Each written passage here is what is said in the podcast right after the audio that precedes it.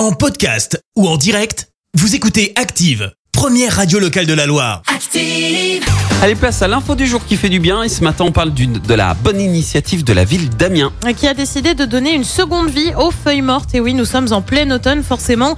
Les feuilles sont présentes sur les trottoirs, dans les jardins, on les ramasse, on les met dans un sac.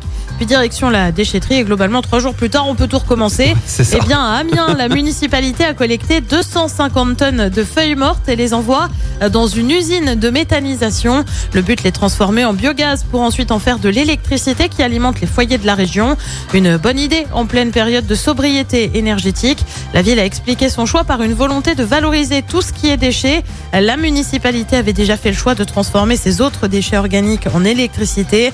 L'année dernière, ce sont 500 tonnes de feuilles mortes qui ont été traitées par l'usine. Merci, vous avez écouté Active Radio, la première radio locale de la Loire. Active.